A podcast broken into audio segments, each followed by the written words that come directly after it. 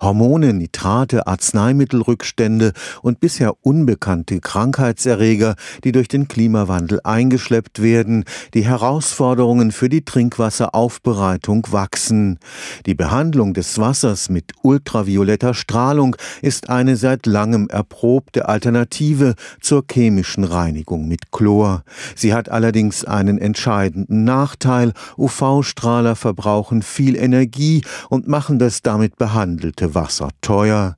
Der jetzt am Karlsruher Institut für Technologie entwickelte UV-Strahler ohne Elektroden ist deutlich sparsamer und kleiner. Aus dem Sonnenstudio kennt man sie, meterlange UV-Röhren mit metallischen Elektroden an beiden Enden, wahre Energiefresser.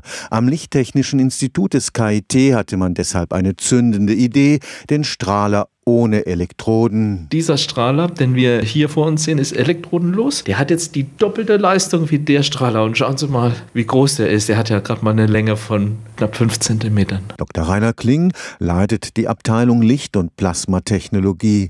Bei den im Rahmen des Forschungsprojekts EcoUV entwickelten elektrodenlosen UV-Strahlern erfolgt die Anregung des unter hohem Druck stehenden Gases durch ein elektrisches Feld im Megahertz-Bereich. Dadurch, dass wir diese Leistungsdichte erhöhen, keine Elektroden dran haben, haben wir einen höheren Wirkungsgrad, der deutlich über 45 Prozent liegt. Gleichzeitig durch diesen elektrodenlosen Betrieb haben wir eine deutlich längere Lebensdauer der Strahler. Die Karlsruher UV-Strahler verbrauchen ein Drittel weniger Energie, halten doppelt so lange und kosten deutlich weniger.